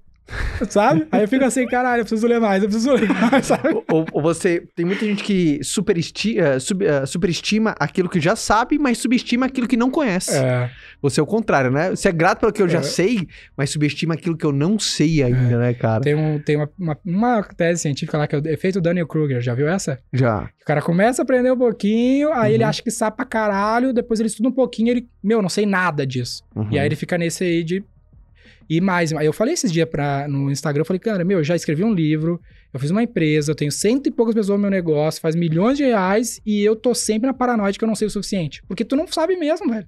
Sempre sabe um pouquinho só do que o mundo tem à disposição. Então é um lance constante, tá sempre aprendendo, sempre aprendendo, sempre achando a próxima parada que vai mudar aquele ajuste fino do meu, do meu jogo, sabe? E é um game, né, velho? No fim das contas, eu acho que o cara que é empreendedor, ele é um cara que gosta de esporte, de jogo, de competição. Porque tu tá sempre jogando. Qual que é a próxima fase? Qual que é a próxima fase? Qual que é a próxima fase? Não tem um milestone, um objetivo final, né? O que, que te motiva? Porra, velho, eu fiz um post sobre motivação esse dia que talvez tu discordaria de mim. Deixa eu ver. Deixa não, não tá aí, eu fiz no Instagram. Ah, fala. Mas é que eu falei que tu. ah, ah, ó, isso aqui a gente pode até discutir sobre isso, mas eu falei assim: Vamos ó, tu não precisa de, uma, de um propósito. De um propósito. Tá. Que essa era a parada, porque a, a minha visão é assim, cara. Sei lá, meu propósito é sei lá o quê, vida pra mil pessoas, sei lá o quê. Negócio assim, que é muito comum. Eu quero ajudar um monte de gente. É, muito, Tá. Muita gente fala desse propósito. Uhum, Cara, se a tua mãe ficar doente, foda-se todo mundo, só isso importa na tua vida. Concordo. Então eu vejo assim, eu tenho várias coisinhas, velho, que eu quero fazer, sabe? As pessoas romantizam de- Romantizam, Então eu vira concordo tudo com você. É, eu- as pessoas roman- o palhaço. As pessoas, as pessoas romantizam demais o propósito. Isso que é o louco, né? Porque às vezes eu olho um propósito de alguém, um propósito nobre pra caramba, e fala, cara, se eu não quiser mudar a vida de um milhão de pessoas, eu não tenho propósito. Não, cara. Às vezes você tá aqui, você quer morar numa casa melhor, isso aí já é o suficiente pra você correr. É. É o teu propósito, é dar um conforto pra tua família. Óbvio que a gente pode começar a trabalhar e dar nominho mais legal pro É. teu propósito. Enfeitar o palhaço, fazer um produto melhor pra te vender. Isso. Fazer um produto melhor. Mas não desmerece. Por exemplo, minha, a minha mulher começou a empreender porque ela queria ganhar 3 mil a mais. Por quê? Porque ela queria. É, Só. Esse era o propósito dela quando ela começou a empreender. total. Então, não é muito bonito de falar, não é muito enfeitado esse palhaço. É. Mas é aquela coisa, né? Você falou, e eu, eu concordo, não discordo de maneira nenhuma. As pessoas e romantizam demais Tu pode ter propósito. muitos, cara. Tipo, um que eu tenho assim, ó, ser maior e melhor todos os dias, sabe? Então, esse é um lance bem de atleta, sabe? Ah, cara, se eu conseguir progredir, tá ótimo. Ganhei todos os dias eu cumpri meu propósito. Senão as pessoas também colocam lá um milestone muito longe, já gera ansiedade do cacete no curto prazo, tu parece um fracassado. Uhum. Esse é um que eu acho que todo mundo poderia ter, até como lifestyle, sabe? Cara, um pouquinho melhor e maior, um pouquinho maior e melhor. E a gente só faz isso. Sabe um lance que rola muito também, cara, que é uma outra dica interessante, não sei, eu vejo que tu tem vários business, não sei como é que tu interpreta isso Uhum. eu não tenho mais nada, velho. Todo o dinheiro do livro vai pra V4. Se eu Uhum. faço palestra, vai pra V4. Eu não faço nada, eu não faço mentoria, os caras me, me convidam pra participar de conselho, porque eu dou essa dica. Não faço. Se não for pra V4, tipo palestra, palestra eu faço de graça, ou sei lá, cobro X mil reais de graça se for bom pra V4. Se não, eu cobro X mil reais, vai pra V4. Um valor equivalente ao que seria meu tempo, e eu ganho o salário da V4. Uhum. E eu não desvirtuo, isso foi um que eu aprendi no conselho. Uhum. Então eu vejo a galera muito tro- trocando de negócio, sabe? Tipo, ah, cara, isso aqui não tá dando muito mais dinheiro quanto aquele, vou fazer aquele. Aí nesse aqui não dá muito mais dinheiro, fazer o outro. Total, total. E o negócio é difícil pra cacete, velho. Tipo, tu Uhum. chega nos momentos que parece que daqui não vai mais. Uhum. Aí tu, não, mas ali parece que tá mais rápido, mais fácil. Aí tu muda. E eu vejo, cara, se eu seguir, esse negócio é difícil, mano. Esse negócio, você vixe, não sei quanto conhece, é difícil pra cacete. Ninguém no mundo fez o que a gente fez assim e o que a gente pretende fazer. É, eu, eu, eu, eu acredito quando tem muita gente que troca de caminho pela dificuldade que encontra em um. Obviamente que precisaria de muito mais contexto para analisar, né? Porque tem uma, tem uma coisa dentro do ecossistema empreendedor que fala assim, não desista nunca. Não, cara, eu não acredito nisso daí fora de contexto. Total. Tem gente que você precisa desistir de algumas coisas para encontrar outras melhores, né? Total. Mas tem muita, tem, e você falou uma coisa muito interessante, tem muita gente mesmo, cara, porque eu acredito o seguinte, cara, quando você tá num mercado que te- tem alguém hum, prosperando e você não, automaticamente essa pessoa que tá indo bem coloca todas as outras em dois grandes grupos. Ou você tá trabalhando pouco ou você tá trabalhando errado. Uhum. Porque tem a V4 bombando no mercado digital. Ah, não tô, né? tá- Cara, a V4 tá bombando, colocou todas as outras em dois grupos. Ou você tá Não. trabalhando pouco, ou você tá trabalhando errado. Ou você tá trabalhando pouco e errado. Coitados, cara. Daí. E aí, então, agora, quando a pessoa troca, obviamente tem, tem segmentos que dão sinais, né? Não é pra pessoa ficar insistindo em videolocadora, Aham. né? Mas quando ela... É, tu tem que ter alguma base que justifique, cara, isso aqui tem um bom caminho. Vai ser difícil pra cacete, mas Sim. tô indo. Que ilusão, né, cara? Achar que você vai trocar de segmento, cara. É. E você vai conseguir desviar de algum problema de gestão, algum problema de crescimento, algum problema de gol. No final, é Cara, pessoa, no final das contas, Esse né, é um cara? lance que uma da, é um segmento difícil pra cacete, mas uma Ah. das grandes ah, graças é que eu vejo muito business, velho. Tipo, meu, eu já vi 4 mil negócios diferentes. Tipo, no detalhe. Então eu sei que. Não importa, Spotify, cara, já trabalhei com Spotify. Uhum. E todo negócio tem treta, velho. Não É interessa o tamanho do business. Todo é um problema, é qual tu tá afim de se ferrar. é qual problema tu tá afim de tomar, entendeu? Porque todos vão ter, velho. Ah, sei lá, pô, negócio de infoproduto dá muito mais dinheiro, mas, pô, de construir equity é um trampo. O negócio de serviço de marketing dá menos dinheiro no curto prazo, mas constrói equity pra cacete. Então sempre vai ter coisas boas, coisas ruins. E eu vejo que se tu for, se tu- tipo assim, o negócio tá indo bem, é difícil pra caralho, tem que formar gente e tudo mais. Mas se eu encontrar o jeito de formar gente aqui, eu, eu resolvo um pipinão do business, reduzo o meu churn pra cacete, aí o negócio vai, vai porrar. Mesmo sem isso, ele já vai bem. Uhum. Esse é o lance de separar assim, ah, será que eu persisto ou não? Pô, ele já vai bem, então beleza. Só que tem essas coisas aqui que me desanimam, que são meio duras. Mas se eu insistir numa solução, velho, porque eu só não sei a solução. Porque se eu não tenho 100% de churn, quer dizer que nem todos os clientes caem. Por que, que eles não caem? Sabe? Uhum. Aí eu vou encontrar um jeito mesmo que o mundo não tenha encontrado ainda, sabe? Tem alguma, alguma, alguma frase que você leva com você, algum mantra que você leva pra tua vida? Quando alguém te encontra no aeroporto, ô, Dani e tal, Uhum, e você, você fala assim, você fala alguma coisa. Tem o que eu Você- escrevi pra ti aí, pô. Deixa eu ver, ah, não, não, não, você escreveu pra mim, deixa eu ver. Fé, pesquisa e atitude. Fé, Look ahead. fé, pesquisa e atitude. A gente caminhando no final, por que essas três? Fé, pesquisa e atitude. Cara, é muito louco. Vou dar um spoiler. Primeira vez que eu vi, tipo. É, Primeiro, fé é muito comum, Aham. obviamente. Se você não acredita em você, se você não acredita no que você faz, obviamente tudo perde potência a partir dali. Uhum. Mas fé, pesquisa e atitude. Explica essa, essa um- trindade. Vou te dar uma prova interessante da fé que talvez ninguém tenha te dado e é um lance que tá no livro. No capítulo final do livro, eu deixo um QR Code pra um vídeo que eu gravei oito anos atrás, uma coisa assim, cara. Eu faturava 20 mil reais por mês no vídeo, é um vídeo meu, selfie, no escritório que a gente tava no momento. E eu falo, meu, meu nome é Denner, eu tenho X, sei lá, 21 anos, uma coisa assim. A gente fatura 20 mil reais por mês, só que, meu, eu tenho fé que eu vou fazer esse negócio acontecer. A Cintia vai faturar 100 milhões em X tempo. E eu tô gravando esse vídeo porque todo mundo ao meu redor me desacredita. E eu acredito, e eu acredito que tu tem fé, tu consegue. Eu tô gravando pra me usar como, como uma experiência. Se der certo, vai ver esse vídeo. Ó o cientista, ó o cientista aí. E tá no, tá no livro esse vídeo. Daí Eu mostro que, cara, eu acreditava, mesmo que todo mundo ao meu redor tá falando que, cara, não vai rolar, não, ah, tu é maluco, não sei o quê.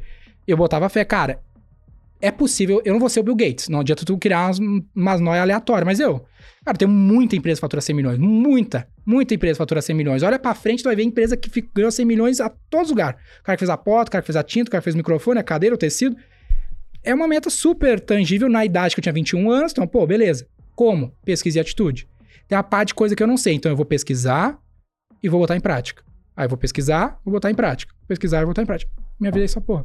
Se tu quer fazer algo que é, no mínimo, mínimo tangível, tu tem fé, pesquisa e atitude, eu não consigo, ah, praxeologicamente, que é a teoria que eu falo no livro, Uhum. descobrir um jeito diferente que não daria pra fazer isso, velho. Se tu tiver, os- tu vai morrer num dos três, se tu não tá conseguindo fazer algo, sabe? Então, essa é a parada. Então, eu vou ali, cara, faço um negócio, ah, putz, eu não sei como reduzir meu churn, vou pesquisar, vou testar. Exemplo bem prático disso, falar em público. Pô, falar em público, todo mundo quer. Uhum. Poucos conseguem, porque o cara não pesquisa e porque o cara não fala. Uhum. Então tu vai lá e, puta, eu quero falar em público, você é um puto speaker. Aí beleza, tu vai lá e pesquisa, lê lá Dale Carnegie um pouquinho sobre o assunto falar em público. Isso é querido, não sei o quê. Aí beleza, tu já virou um bom palestrante? Não, precisa subir na porra do palco, tu vai ficar nervoso, não importa o livro que tu leu. E aí tu vai voltar a pesquisar um pouquinho mais, vai voltar pro palco, vai fazer um pouquinho mais, com o tempo tu fica bom. Direto o cara me pergunta, ah, como é que tu aprendeu a falar, não sei o quê. Fé, pesquisa e atitude. eu queria ser bom nesse negócio, leio, estudo, faço curso, faço um pouco de palestra. E aí, com o tempo, tu vai ganhando maturidade, fluência no assunto. É que nem aprender um idioma, né? Tu vai ficando Uhum. fluente e daqui a pouco tu tá falando como se fosse a coisa mais simples do mundo, entendeu? Como é falar um idioma. Fé, pesquisa e atitude, senhoras e senhores. Gostei do papo, hein, Kaique? Gostei do papo. Gostou, cara, do podcast? Gostei, cara. Fui Gostou ou não? Fui bem. Parece que a gente tá uma hora aqui junto. Bom, tamo já. Como tá nas suas redes sociais? Denner Lippert. Se eu fiz meu trabalho, tu acha no Google. Bota Denner Lippert no Google que tu me acha cara. Pô, primeiro, parabéns. Continua arrebentando. Que quando você volte aqui, já, já esteja em 400 já Frank. uh, franquias espalhadas pelo Brasil. Ah, continua arrasando, arrasando, arrasando. O prefácio do Sandro Magaldi, cara. É, um dos meus conselheiros. Que legal. E o Sandro tava aqui ó, ó, no podcast recentemente. Também É. foi um show demais. Que legal, cara. Bom, Que legal. tamo em casa. Pela editora Gente, o livro Cientista do Marketing. Obrigado, Dani, pela participação, irmão. Conte comigo. Agregou demais. Puta, papo muito inteligente, muito gostoso. Tenho certeza, cara, que a turma adorou. Sabendo que você que está aí ouvindo o nosso podcast, sempre disponível segunda-feira, logo às 6 horas da manhã, em todas as, as plataformas de streaming. E ao meio-dia tem a estreia no canal do YouTube para você acompanhar, para você ver o Denner aqui. Super boa pinta, o cara muito legal, muito bacana, muito simpático. E, e a gente pode trocar também ideia nos comentários, a galera se diverte muito e aprende e troca demais, tá bom? Lembrando também que tem o canal oficial, não, tem o canal no YouTube do podcast para você se inscrever, para você não perder nada, sempre ter essa experiência em vídeo, também a gente coloca alguns cortes lá. Ah, e ah, o Instagram do podcast para você ver os bastidores também, a gente coloca boas pílulas dos insights. Vamos colocar aquele corte que o Denner falou, não coloca isso, ele deu a deixa pra gente colocar essa Pô, Essa agora já era. Esse vai viralizar. E, e a todos, eu espero que você tenha aprendido muito, porque eu gostei demais do papo, Denner. Bate aí, irmão. Conta comigo. Tamo junto. Até o próximo podcast. Fica com Deus. E é isso aí. Ótima semana pra todo mundo. Tchau. Valeu, turma.